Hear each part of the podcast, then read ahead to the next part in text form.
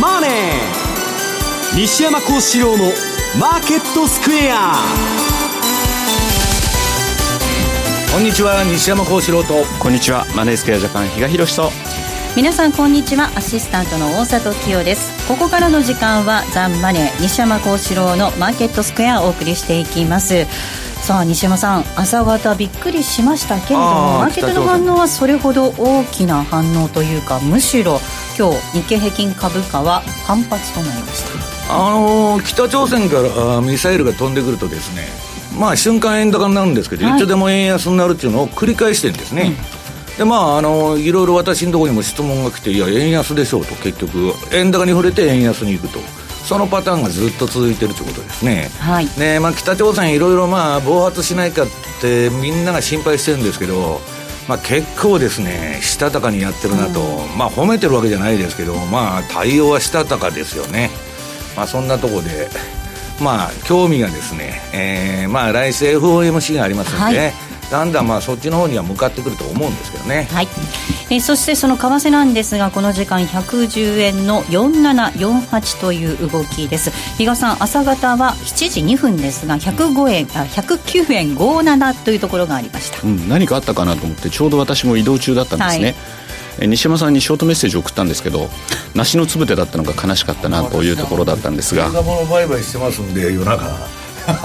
寝てらっしゃったんですか？お休み時間中だったんですね、はい、ただ意外と戻りもすごい早かったなっていうのはやっぱり感じた部分だったんですよね、まあ、そこから110円台で今また110円のミドルまで先ほど行く場面もあって、それがまた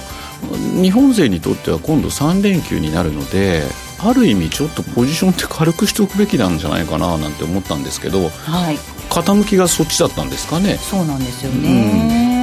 えー、マーケットについてはこの後も西山さんと比嘉さんにたっぷり解説をしていただきます、えー、そして今日は番組ユーストリームでもお楽しみいただけるようになっております。ユーストリームの見方についてなんですがぜひ番組ホームページの方からご覧ください。そしてユーストリームの日ですので特別プレゼントをご用意しています。番組特製のクオカード500円分を5名の方にプレゼントさせていただきます。プレゼントのご応募にはキーワードが必要になってきます。え番組の最後に西山さんが発表されるあるいはえ番組のユーストリームの画面に表示されるキーワードを添えていただいて番組ホームページの方からご応募ください。えたくさんのご応募お待ちしております。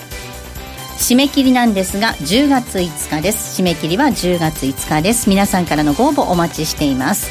また番組ではリスナーの皆さんからのコメント質問もお待ちしています。投資についての質問など随時受け付けておりますのでこちらもぜひ番組ホームページのコメント欄からお寄せください。ザ・マネーはリスナーの皆さんの投資を応援していきます。それではこの後午後4時までお付き合いください。この番組はマネースクエアジャパンの提供でお送りします。毎週金曜夜更新。和島秀樹のウィークエンドストック私和島がファンダメンタルズで注目銘柄分析。福永博之がテクニカルでマーケットを徹底検証。さらに注目イベントの解説や皆様からの個別銘柄リクエストにもお答えします。1週間のマーケットトピックが丸分かりで月額税別476円。詳しくはウィークエンドストックの番組ホームページをご覧ください。当たったら褒めてね。グローバルヘルスカフェ。途上国へ赴き医療システム全体の向上を目指すグローバルヘルス。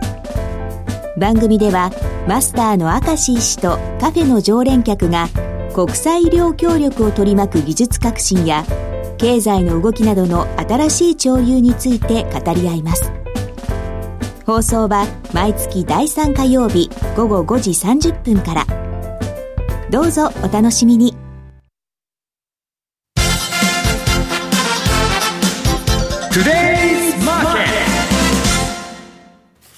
トゥデイズマーケットです。それではまずは、えー、今日のマーケット改めて振り返っていきましょう。大引けの日経平均株価、先ほどもお伝えしましたが、今日は、えー、反発となりました。終値、ね、102円6銭高の19,909円50銭となりまして、えー、8月8日以来ほぼ1ヶ月ぶりの高値水準で、えー、本日の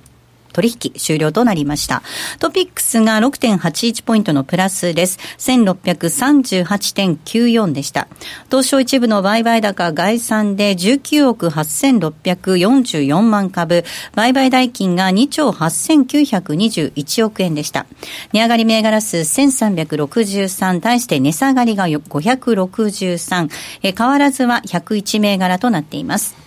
東証一部の売買代金のランキング、トップが任天堂、2位にトヨタ、3位が三菱 UFJ、え以下ソフトバンクグループ、キーエンスと続きました。一方の売買高のランキング、トップがみずほです。2位に三菱 UFJ、以下木村丹、野村ホールディングス、ティアックと続きました。業種別の騰落率見ていきますと、今日は33の業種のうち上昇したのが28業種、28業種が上昇となりました。上げ幅大きかったのがガラス、そして証券、金編の工業、精密など、一方5業種がマイナスとなっていますが、下げているのがガス、陸運、鉄鋼、小売、そして石油でした。この5業種がマイナスとなりました。新高値を取った銘柄、東証一部では156銘柄ありました。一方の新安値銘柄が10銘柄、新安値は10銘柄となりました。え続けて為替の動きも確認しましょう。えドル円です。この時間、え110円の5455です。ユーロ円が131円の6570、えユーロドル1.191013での動きとなっています。えでは、マーケットのポイント、比嘉さんからです。はい。えっ、ー、と、まあ、先週の放送の後ですかね、やはりちょっとリスクオフの動きが強まってて、ドル円がそれまでの節目と言われてた108円割って107の30まで下がってた。それはまあ一重に週末のイベントリスクというようなところが意識されてたのかなというところだったんですが、その、えー、9月9日、はい、おとなしの構えということで、週明けて、えー、安保理のですね、えー、採決、えー、こちらが出された後もですね、比較的おとなしかったというところなので、北朝鮮がですね、まあ、イベント通過によるリスクオフ後退の動きなのかな、今週はというふうに思ってたところを、今日の朝ですね、またミサイルを発射したということ。えー、それまではですね、比較的、まあ、マーケットもですね、あの、節度のある動きといいますか、その指標指標によってというような感じで、まあ、あの、今週私は見てたのは、アメリカの消費者物価指数だったんですね。で、その消費者物価指数の方も、まあ、思ったよりも強いな。はい、その前の日のえー、生産者物価指数の方は実は低かった。えーはい、で、結局またアメリカの方の金融政策、これ利上げがないんじゃないの？みたいな、そういった思惑も広がってたんですが、昨日また逆に言うと、それが強かったことで、その勢いが復活。うん、ただそうは言ってもまだ50%程度の確率なので、うん、まあ個人的には正直、ちょっと年内の追加利上げはないのかなというふうにちょっと傾きつつあるんですけどね。はい、まあ、というのも、えっ、ー、と、今日資料でですね、はい、実質賃金というのを、アメリカの前年比の実質賃金というのを持ってきたんですが、それを見ると、決してですね、上がってないっていうことを考えると、なかなかやっぱりすぐ FRB としてもですね、まあ動きようがないのかなというようなところ、そういった部分からしてもですね、ちょっときつい状況になってきてるのかなと、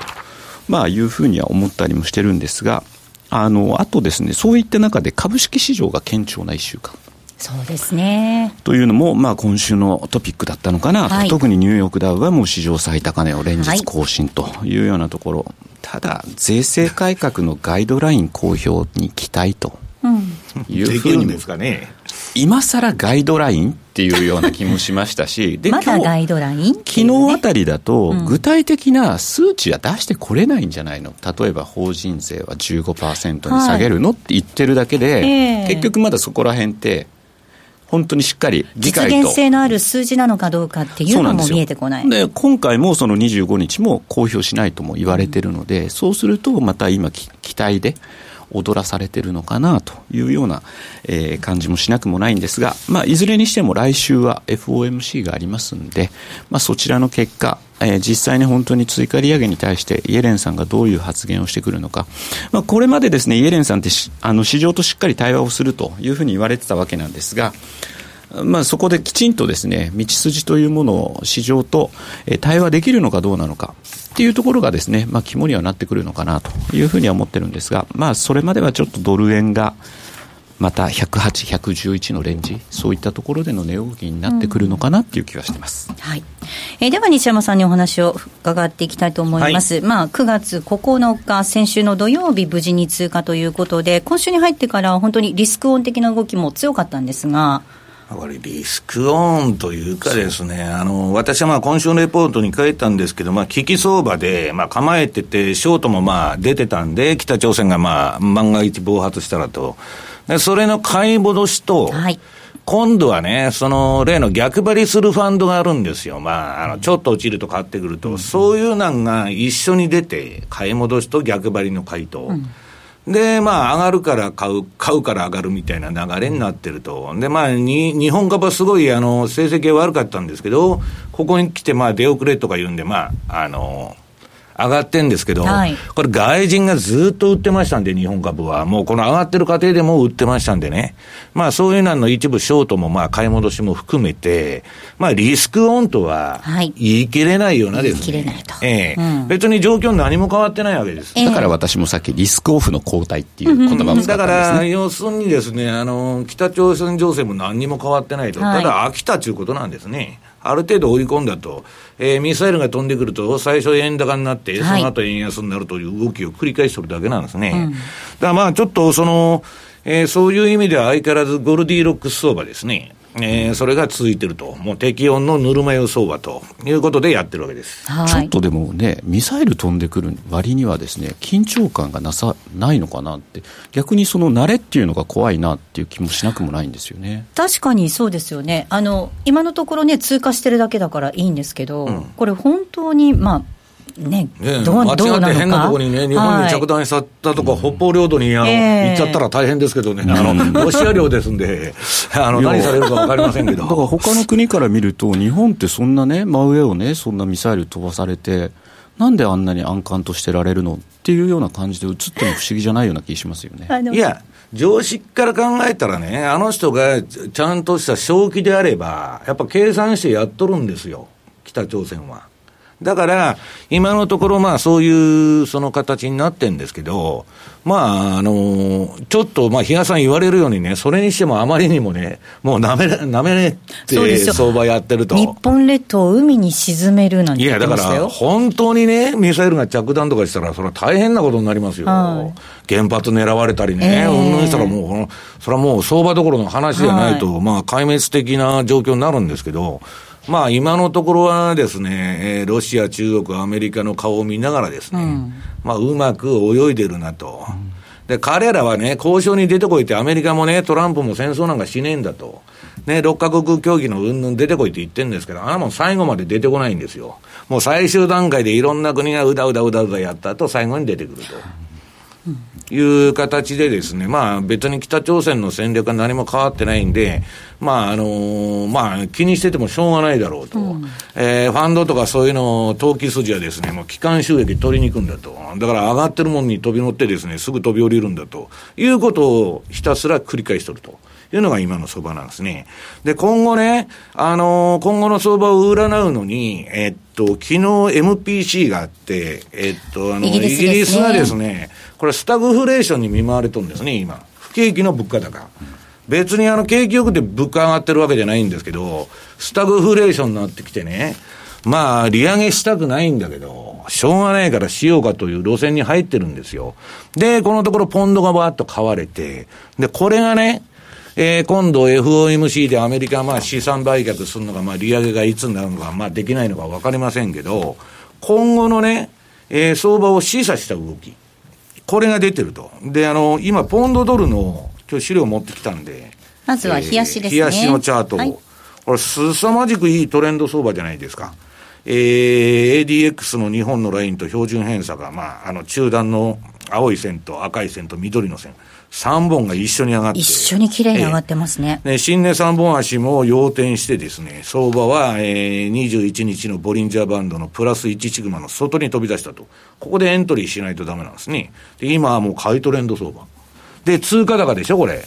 で、次が、まあ、日本人に馴染みの深いポンド円。はい、ポンド円、これもですね、ポンド円、ユーロ円っていうのは結構いい循環が続いてまして、私はまあ、冷やしとか4時間でこの頃いい循環が出るっていうのはみんなに言ってるんですけど、これもですね、典型的な綺麗なトレンド相場。だからポンド買ったらいいんです。まあ、最近みんなポンドに、まあ、大沢さんもなんかやってたらしいですけどね。今週はポンドです。ポンドですごく稼いでる人が多いと。でね、問題は次。はい。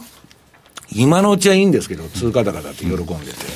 次、FTSE100 ですね。はい、えー、イギリスを代表する株価指数。これの動き。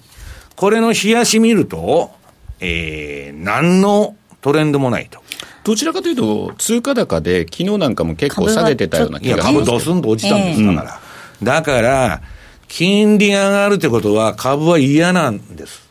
嫌なんです。だから、これね、ポンドが、あの、今のところ、もうひたすら乱高下してるだけのチャートなんです。これ、売ってやられ、買ってやられ、売ってやられ、買ってやられ、うん、その市場参加者の、えー、負けの歴史ですね、このジグザグのチャートは。ひたすら乱高下。そうでもないんですよ。えー、うちも CFD 扱ってますけど、結構ね、皆さんやっぱ買いから入られてて、で、このところ、多分、えっ、ー、と、西山さんが今日ご準備いただいたチャートと、あの、うちのチャート、あの、レートの違いからですね、ちょっと形が違うのかもしれないんですが、7300っていう水準が非常にですね、これまでずっとサポートとして機能してたんですよ。はいええ、で、今回も昨日、えー、それだから逆張りしてるってことでしょ？そうです、そうです。私は順張りでトレンドがないと言ってると。うん、だから逆張りに適した相場だということなんですね、これ。で、これ見たら、比嘉さんが言われるように、下4本ね、下いいところで止まっとるじゃないですか。そうですね、7300ちょうど超えたぐらい、ねうん、だから、標準偏差が上がらないうちは逆張りやってても安全なんですけど、はい、これがもし相場が下抜けてきて、標準偏差が上に上がりだしたらですね、うん、これはドーンと下抜けてきてもおかしくないと、いうことなんです。で、私はね、えっと、こういう小さいとこ、標準偏差の下落局面では、相場というのはランダムネスに動くと、はい、ジグザグに。だから、ただそこはレンジを当てないとダメなんですよ、そのジグザグに動く。まあ、今分かりやすいからいいんですけど、下がもう、あの、揃ってますから。次のね、FTSE100 の ATR チャンネル。これ見ると、まあこれ私が使ってる ATR というですね、チャンネルの、えー、上限下限を、えー、上下、えー、オレンジのラインで、まあ塗ってあるんですね。ここまで行ったら相場まあそこそこいいとこと、下もそうなんです。で、これ非常にいいとこで、まあ、あの、この前下げて、戻して、で、戻り終わって、今、この真ん中のあの、水色の帯の中で小さいレンジ相場やっとんですね。んだけど、私はまあ、ここでその逆張りとかしてんじゃなくて、この、この前の相場のオレンジ色に突っかけた上のところで売りに入ると。はい、売りに入ってるんですけど、なかなか下がらないんです、これ、はい。なかなか下がらない。で、まだゴールディーロックス相場が続いてるんですけど、うんまあちょっとですね、金利が上がるとやっぱり嫌だなと。で、まだ上げてるわけじゃないんですよ。上げる方向に、まあ、えー、っと、昨日の MPC でね、イギリスの中銀のあれでいったと。はい、まあ、だから株は金利が上がったら嫌がるということです。うん、ということは、通貨安にならないと株は上がらないということなんです。だから日本株もそうですけど、円安にならないと株は上がらないと。いう単純な相場なんですね、これ。ただ、そうは言ってもあれですよね、ここのところ、市場間の相関も、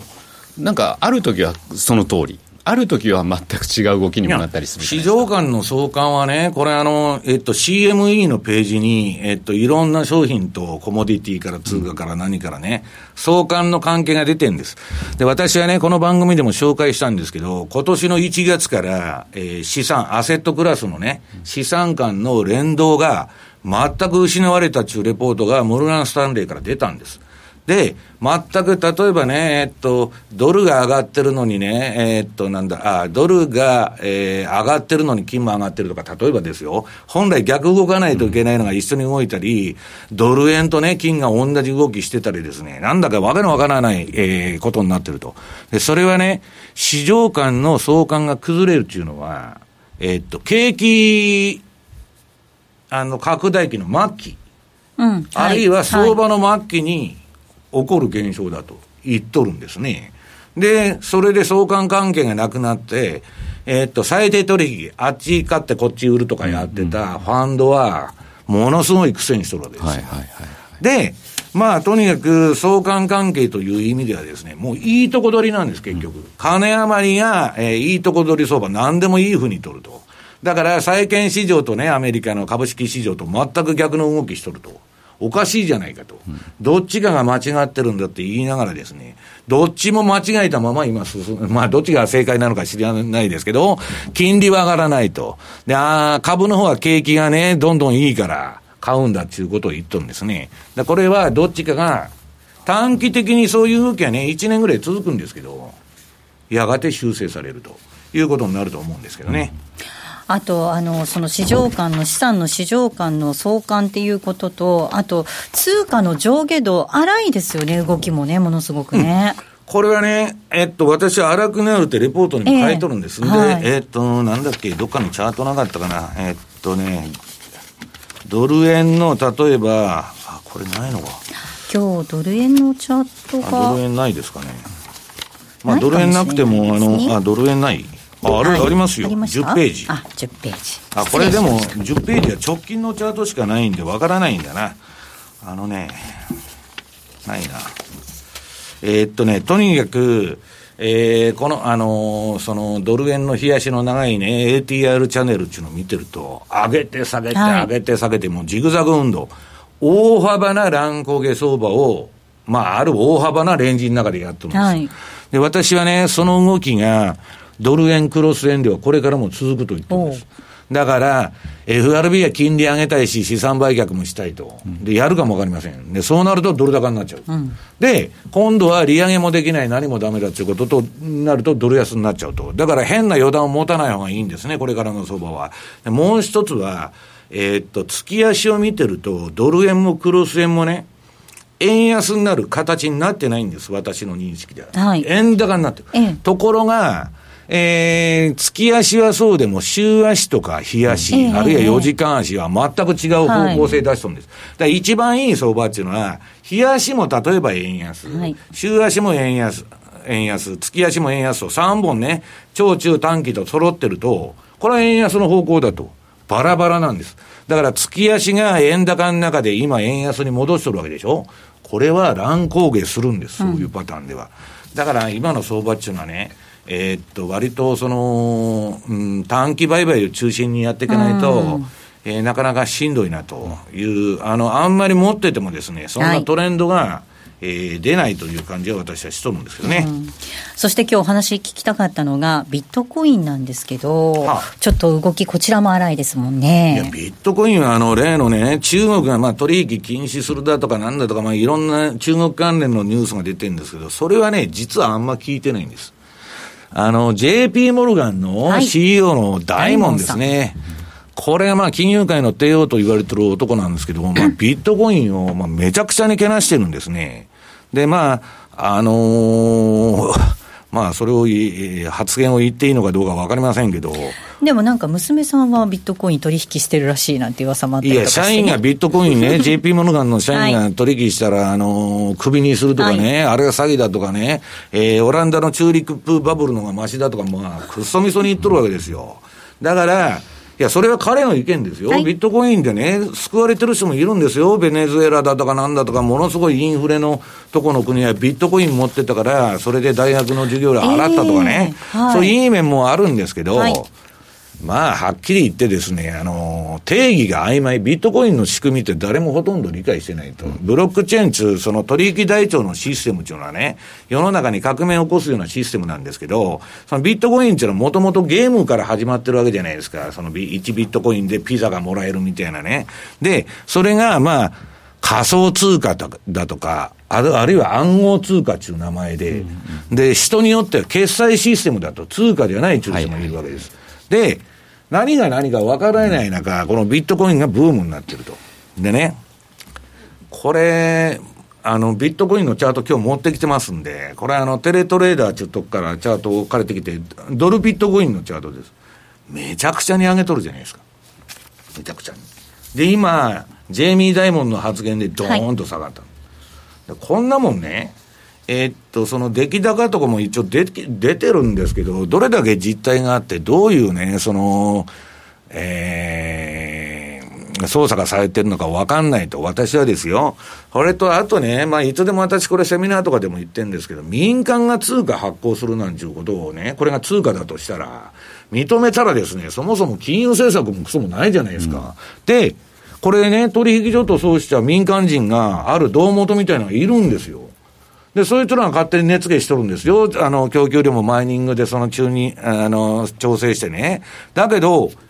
誰が儲かるっつったら、発行してるやつが一番儲かるから、今600も700もね、こういう仮想通貨ばっかりできてきてるわけですよ。で、どれがいいんだと。まあ今のところビットコインが一番メジャーなんですけど、だけど、通貨の発行っていうのは国家試験ですから、そんなもんね、これが流行ってきてですよ、みんな日本でも例えばの話、ビットコインで買い物してると、円は誰も使わないと、だもう終わっちゃうじゃないですか。だから、もう、あのー、日本も金融庁管轄に入って、まあ、一つの金融取引として認められるんでいいんですけどね。それともう一つは、誰も管理者がいないって言われてるんですけど、なんかあった時にサイバーテロだとかね、ビットコインが消失しましたと、誰が責任取るのかと。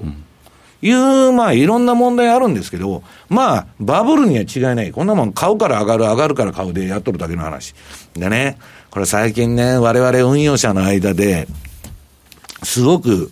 話題になってるんですけど、これビットコインって、これ、これ今年の何月でしたっけ？これ、4月ぐらいから、この9月までのチャートがこれ、冷やしで出てるわけですよ。はい。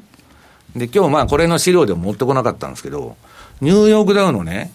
1980なんだっけ、えー、3、4年間なんかそのぐらいからのチャート、今までの月足の、そっくり。ニューヨークダウはまだ下がってませんよ。うんだけど、そっくりなんです。形が。ニューヨークダウの月足と。80年代からのニューヨークの月足とこのビットコインの、あまりにも似すぎてると。えー、で、ビットコインは今、ドカンと下がりよったんですよ。はい。じゃあ、将来を暗示してる可能性もあるいや、わからない、わからない。それはまあ、その、運用者の間で、うん、まあ、話題になっとると、似とるなと。いうことでですね、まあ、とにかく、うん、今、まあ、こういうバブル商品もですね、かなり上げて、荒れてきて、まあ、みんな金利上げるって言っとる中ですね、これから結構乱高下相場が私は展開されるんじゃないかというふうに思ってるんですけどね。はい。ここまではトゥデズマーケットをお送りしました。先読み大名人大岩川源太の負けない投資の鉄則シリーズ。ズバリ明かす大手投資家の泣きどころ。大手の裏をかく投資の極意と先回りノウハウは好評発売中。DVD60 分価格は税込8640円。別途送料をいただきます。お申し込みは0335954730ラジオ日経通販ショップサウンロード。またはラジオ日経ネットショップサウンロードまで。毎週月曜夕方4時からは毎度相場の福の神10ミニッツ相場の福の神こと証券アナリスト藤本信之さんが独自の視点で旬な企業をピックアップ。藤本さん次回の放送ではどちらの銘柄をご紹介いただけますか？えー、次はですね東証マザーズ銘柄。ごめんなさい。コマーシャルの時間もう終わりです。詳しくはオンエアを聞いてください。月曜日の夕方4時にお会いしましょう。ほなまた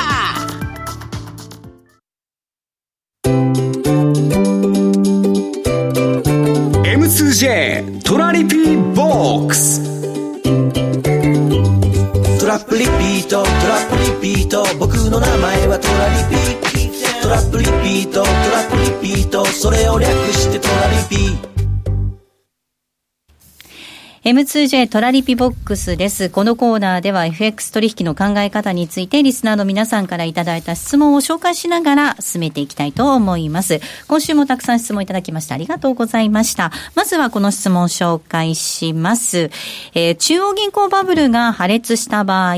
リーマンショック並みの株安、円高になるのでしょうか？またそれはいつ頃に起きると考えられますか？というふうに質問いただいております。まあこれはあの、いつ頃っていうのはわからないんですよね。バブルっていうのはその終わりそうでなかなか終わらないんでね。えー、あれなんですけど、まあ結局何が違うかというとですね、えっと、リーマンショックっていうのは民間の金融危機なんです。経済危機じゃなかったら、グリーンスパンが間違えてですね、100年の1回に、100年に1回の危機とか言ってるんですけど、経済危機じゃなしに、単なる、まあ、リーマンが潰れたとかね、AIG が危ないとか、そういう金融危金融危機だったのを勘違いして、そんなこと言っちゃったもんだから、ね、みんな財政出動したりね、わけのわからん、金融だけ止めたらいいのに、まあ、そういうことになっちゃったと。で、問題は、えっと、民間の金融機関の損を中央銀行が肩代わりしたのが、この QE1、2、3という動きでね、えー、要するに負債をですね、中央銀行が民間から、あ民間の損を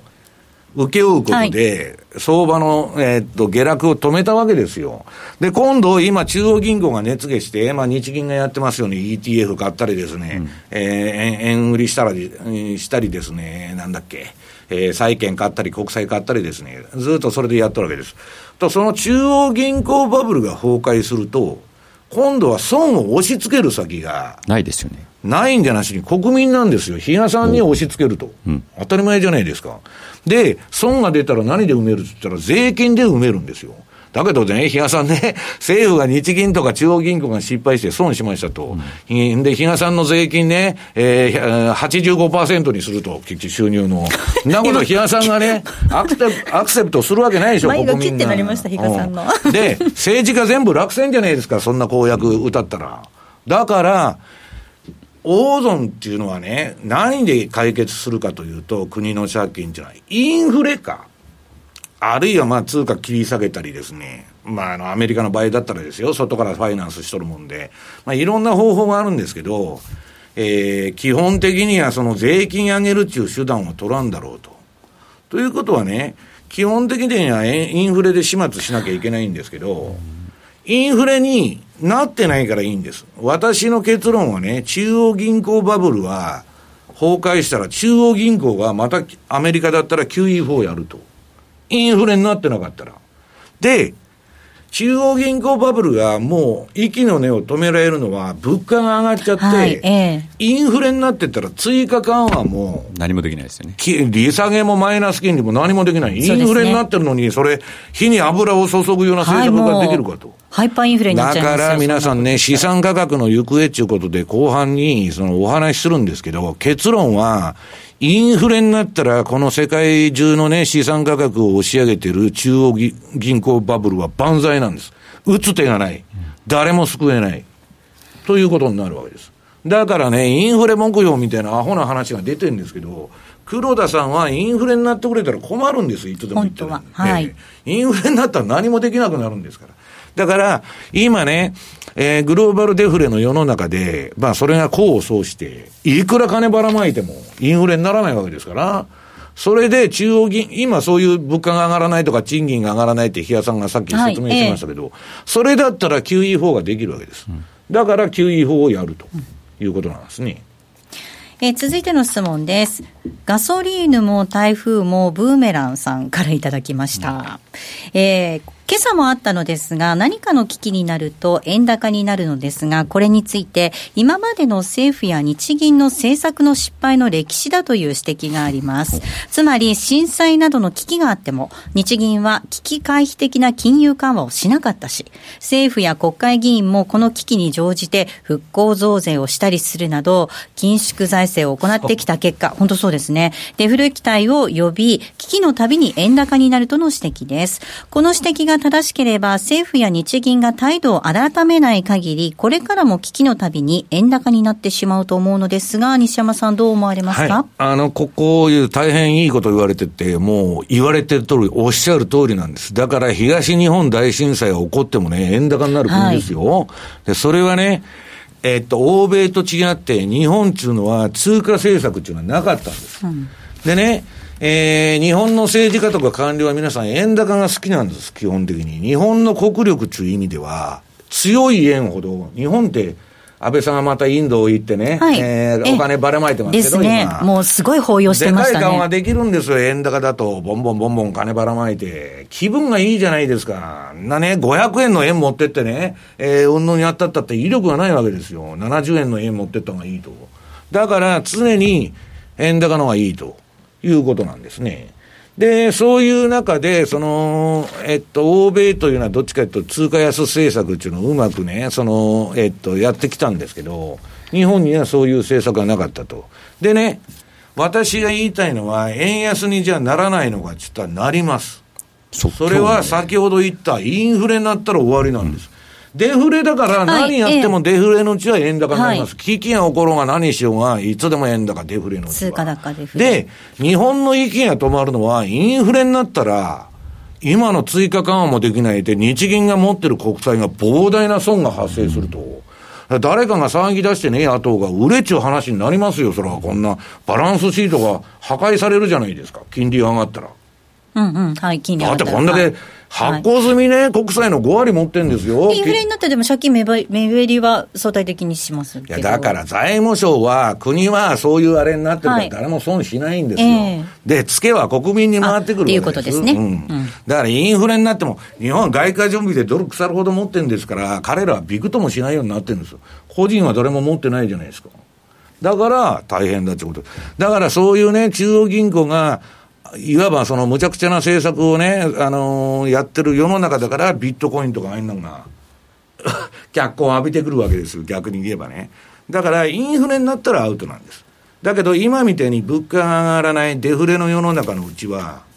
いつも円高になると。で、不景気になるとね、財政失望ばっかして、工事ばっかするでしょ？それマンデル・フレミングの法則で円高になるんです、公共事業すると。先進国で日本ほど公共事業やってる国はないじゃないですか。だからずっと円高になってきたと。で、円高になるとリストラするんです。あの、輸出企業はね。はい、そうですね。うん、で、ダンピングばっかするわけですよ。その、で、給料を賃下げしたりですね。要するにその歴史なんです。だから、付加価値がつかない。要するに売り、もう、ギリギリのね、えっと、空臓器に絞るような、リストラやって耐えてきてるんですよ、はい、日本企業はね。はいだけどそれやり方が間違ってるわけです。うん、まあ私に言いましたらね。まあだから結論はデフレのうちは円高になっちゃうということです。危機が起こっても。はい、なんかその悪循環をどこかでこう断ち切る、何をどうこうボタンをかけ変えれば巻き戻るのか。なかなかやっぱりずっと同じようにやってきてるんで。それは日本の財政がいつまで持つかなんですよ。ね。で、そもそもね、アベノミクスとかね、黒田さんが異次元緩和で何のためにやってるか、財政再建をやっとんですよ、あれでも一応。はいはい、で、金ばらまいてるうちに景気が良くなって、世の中が好循環になればいいなと、はい、でそれで財政を立て直すということで始めとんですけど、えー、全然それがうまくいってないということなんですよ。だから日本の財政がいつまで持つかということなんです。えー、皆さんからいただいた質問を紹介させていただきました。ここまではトラリピボックスのコーナーをお送りしました。ラジオ日経健康特別番組、白内障と診断されたら2017。どうして白内障になるの？どうしたらまた見えるようになるの？そんな白内障の悩みに2回にわたってお答えします。1回目は9月20日水曜日お昼12時15分からです。競馬中継が聞けるラジオ日経のテレドームサービス。東日本の第一放送は0180-99-3841、99-3841。西日本の第二放送は0180-99-3842、99-3842。情報量無料、通話料だけでお聞きいただけます。浜田節子です。鎌田新一です。投資という冒険をもっと素敵にするために、マーケットのプロを招いてお送りする、ゴーゴージャングルマーケットは、毎週金曜午後4時から。お聞き逃しなく。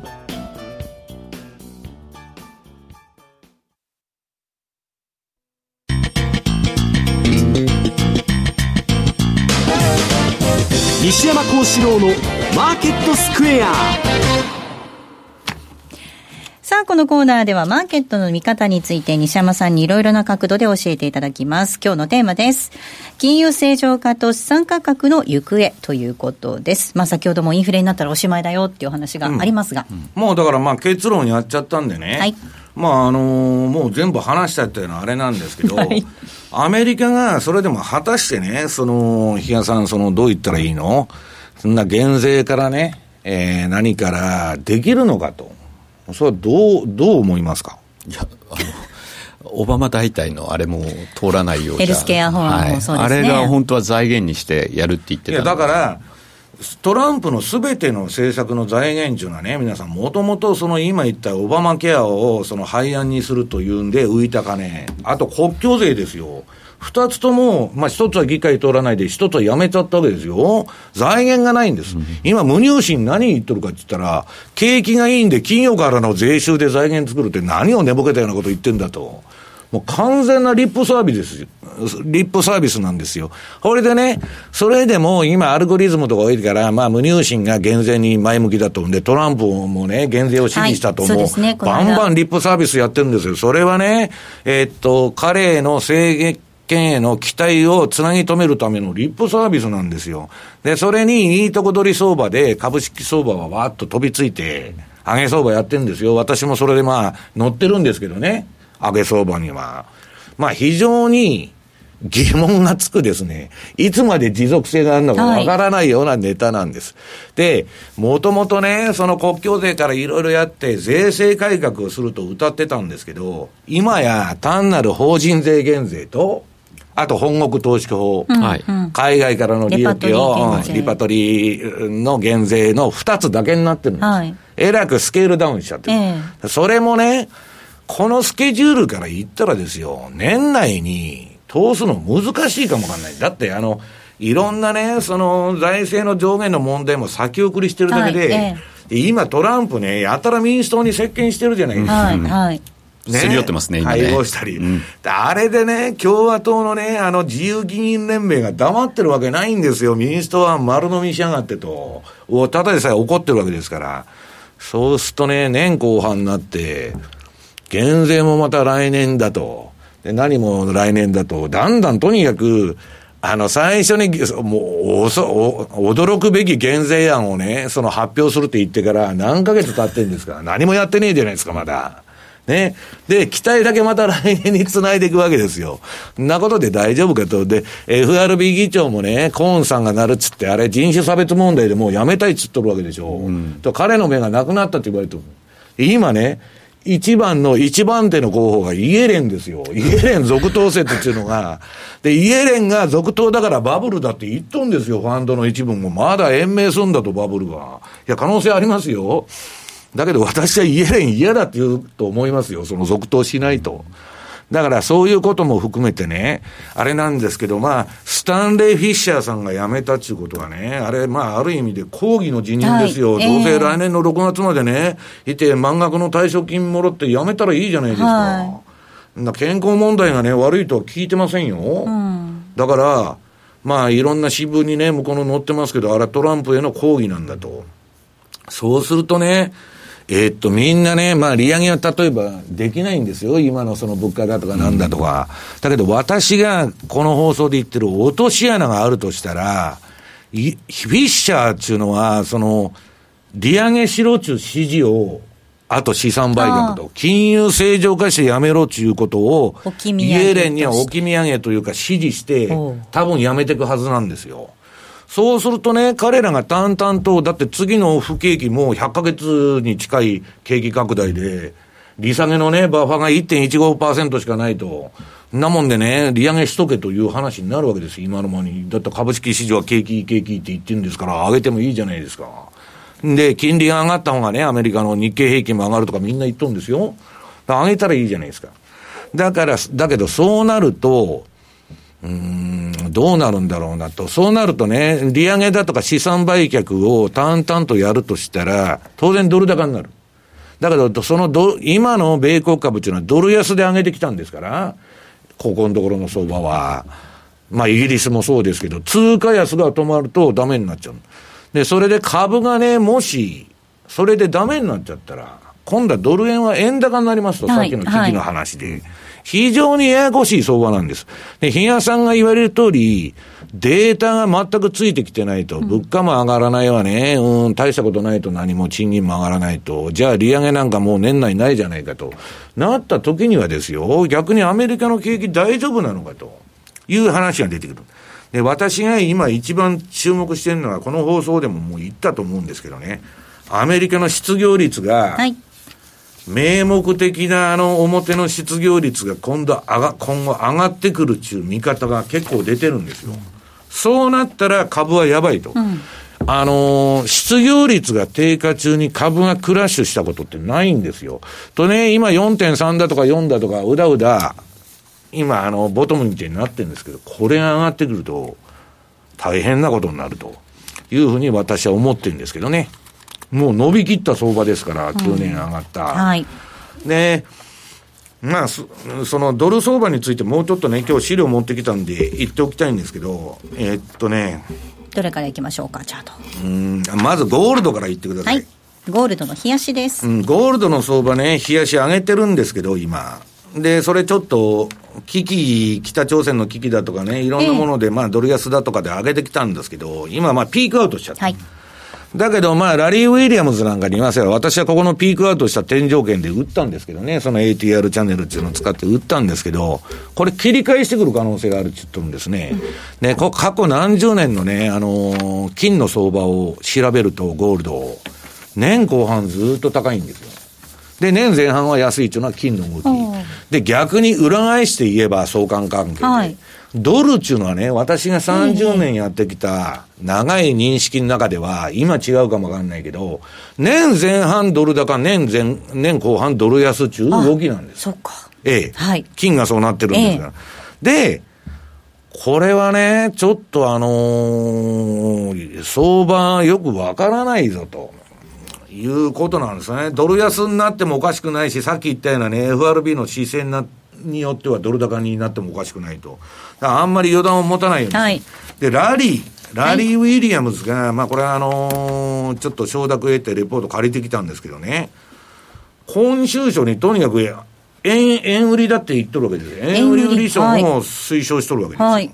で、彼の分析によると、彼はずっとこの、このところ円、円買いだ、円買いだっつって、円高方向のポジションを推奨しとったんだけども、それをリグへと。リグか、あるいは土転してね、円売りに行けって言ってるわけです。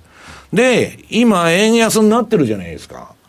で、それはね、まあ彼のそのシーズナルサイクルとか云々が円安だって言ってるんですけど、なんだかですね、市場の見通しが結構割れてましてですね、まあ誰が正しいとか云々だとかっていうのは難しい話なんですけど、で、実際にね、ドル円のチャート見てもらうと、冷やし。まあ何の方向性もない。さっきのね、え、あの、あ、さっきのでないわ。ドル円、あと日経平均の CFD のチャート。まあこれ若干買いトレンドらしきものが出そうになってんですけど、うん、非常にわかりにくい、あの、うだうだしちゃ相場なんですね。うん、まあ PK を入れてるからしょうがないんですけど、うん、でまあ、最後にあの、ニューヨークダウのチャート出てるんですけど、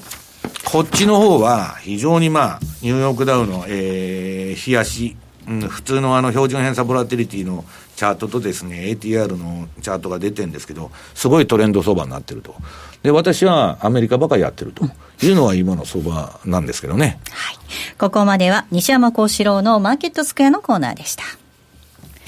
えさてお送りしてまいりましたザ・マネーマーケットスクエアなんですがそろそろお別れなんですが比嘉さんちょっと難しい相場かもしれないですが簡単に投資戦略。うんとりあえずやっぱりドル円でしょうね、はい、来週はあの FOMC もありますし、えー、かつちょっとあの緊急理事会。その後のまたちょっと朝鮮半島リスクっていうのもあの見てみたい、うん、週明けまず見てから動きたいっていう感じですかね。はい。ということで、えー、状況を見ながら予断を持たずにトレードしていただければと思います、うん、さあ西山さん最後に今週のキーワードをお願いいたします。今週のキーワード台風シーズンで。ございます、はい、台風シーズン 今週のキーワードは台風シーズンです。こちらを添えていただいてご応募いただきますようお願いいたします。たくさんのご応募お待ちしております。ではお別れのお時間です。今日ここまでのお相手は西山幸四郎とマネースクエアジャパン比嘉宏と大里清でした。さようならこの番組はマネースクエアジャパンの提供でお送りしました。